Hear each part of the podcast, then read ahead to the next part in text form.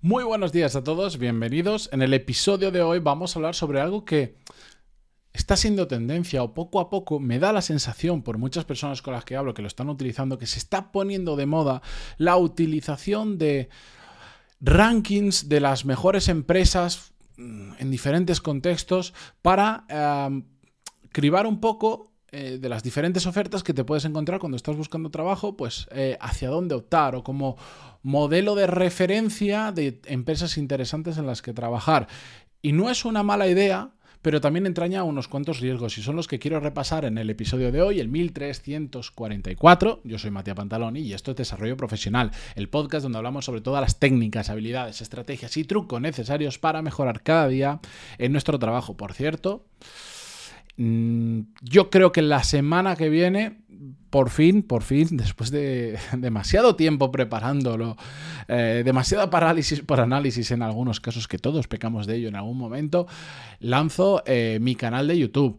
Ya os lo diré tanto por el podcast y especialmente a los que estáis suscritos a las newsletter, pero bueno, le he dedicado bastante cariño al primer vídeo que voy a lanzar como al resto que, vendrán después cada semana. Solo haré uno a la semana, probablemente. Eh, no sé si lo lanzaré los martes y los o los miércoles, mm, por ahí irá más o menos, pero yo os iré contando eh, el lunes. Mm, os digo, os doy más detalles y este fin de semana le doy, voy a dar una vuelta a ver si ya está todo para lanzarlo o lo dejo para la semana siguiente. Quiero, sin volverme loco, quiero hacerlo bien. Pero bueno, ya os voy contando, ¿vale?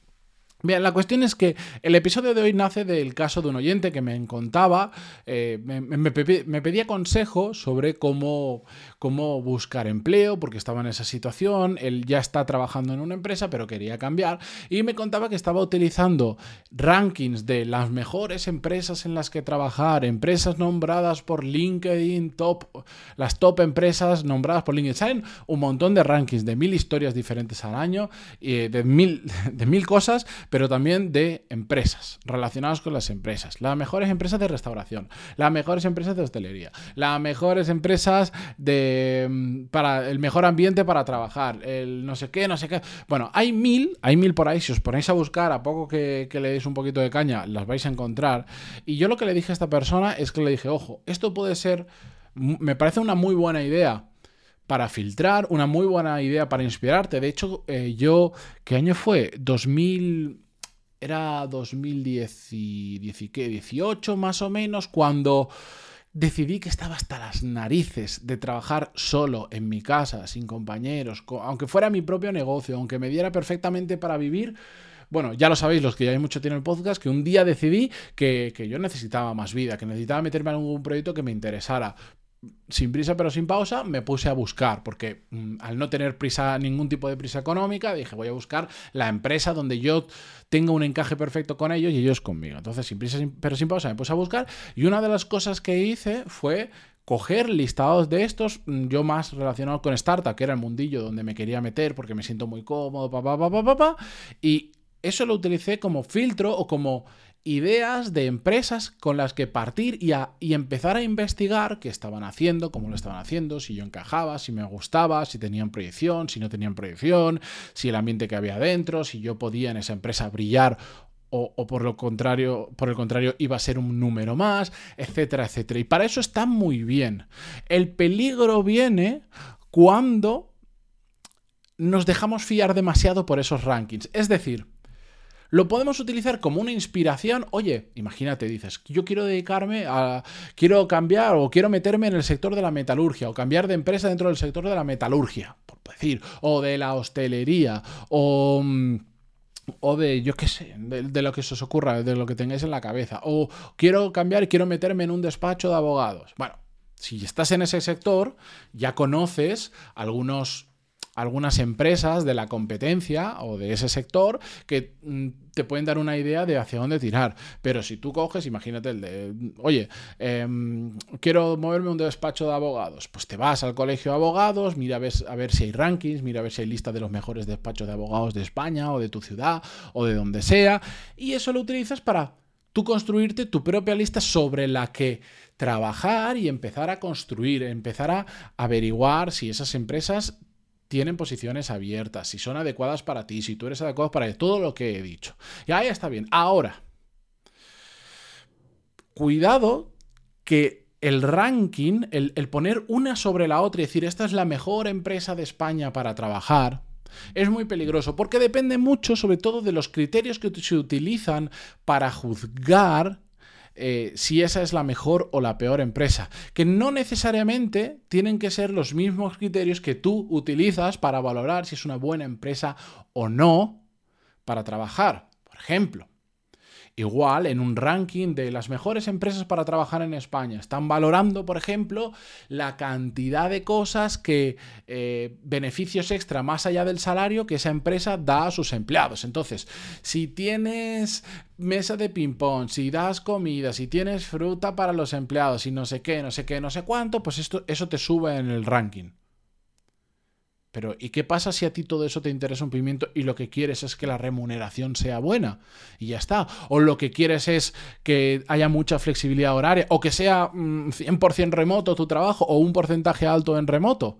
Y en ese ranking no han tenido en cuenta ese criterio para puntuar más o menos una empresa. Pues que te estás llevando engaño. Por eso digo que son muy peligrosos. A mí, yo hoy en día ver una empresa, un, listado de esto y que me digan, estas son las 10 mejores empresas en no sé dónde para trabajar, pues yo lo cojo con muchísimas pinzas, porque ¿cuál es tu criterio para decidir eso? ¿Es correcto o mejor dicho, ¿es el mismo que yo utilizo para juzgar eso? Probablemente no.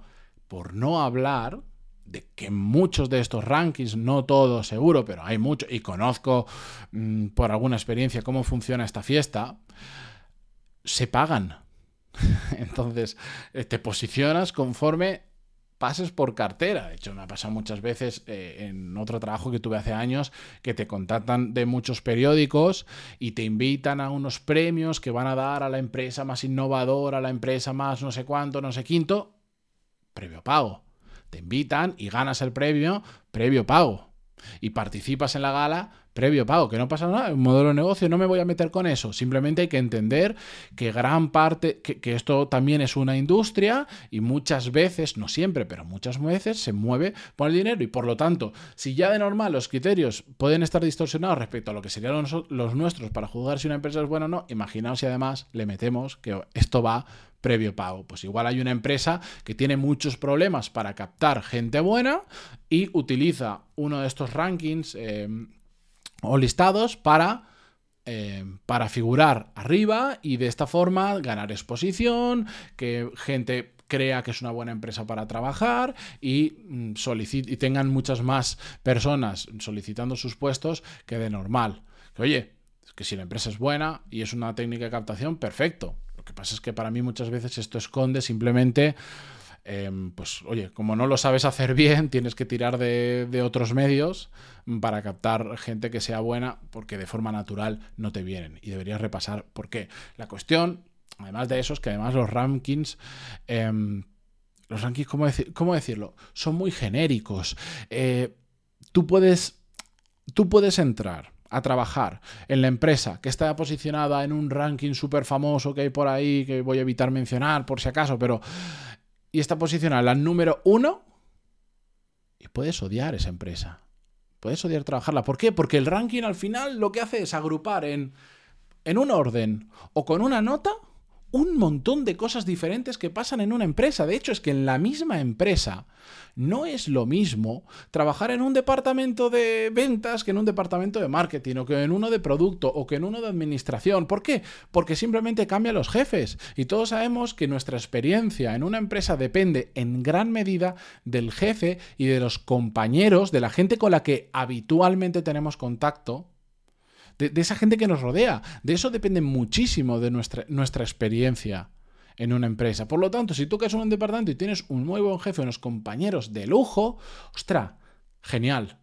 Pero, si en cambio en la misma empresa caes y te toca un idiota de jefe, y solo trabajas con él, no tienes compañeros, estás todo el día solo, es la misma empresa y hay dos personas viviendo situaciones completamente diferentes. Pero todo eso agrupado y es la empresa número uno, tres, la que sea, en el ranking, que parece fantástico.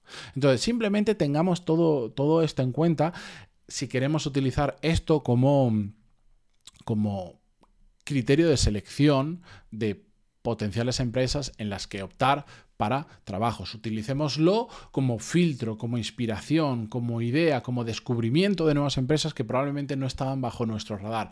Pero a partir de ahí apliquemos nuestro propio criterio y no dejemos que una empresa, organismo, mm, de esta manera nos nos influya en si es una empresa buena o no para trabajar, porque principalmente, sobre todo, depende de nosotros, de lo que estemos buscando, de lo que nos guste, de lo que no nos guste, de cómo sepamos o no encajar con determinado tipo de empresas y tantas cosas que hemos hablado en este podcast. Así que con esto yo me despido hasta mañana. Muchísimas gracias, como siempre, por estar al otro lado. Si alguien experimenta con todo esto, por favor, que me lo haga saber y me diga, ah, pues yo he utilizado este ranking, me fue súper bien, o yo he pasado por mirar esto y me equivoqué. Pantalón y puntos barra contactar y encantadísimo de conocer vuestra historia.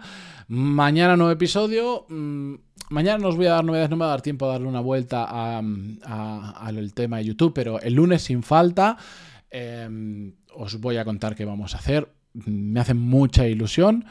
Y espero sobre todo que a vosotros, eh, si, si dais la oportunidad y entráis en YouTube y veis el vídeo, que os aporte el valor que yo quiero que os aporte, que para eso lo he hecho. Pero bueno, la semana que viene más, mañana más. Adiós.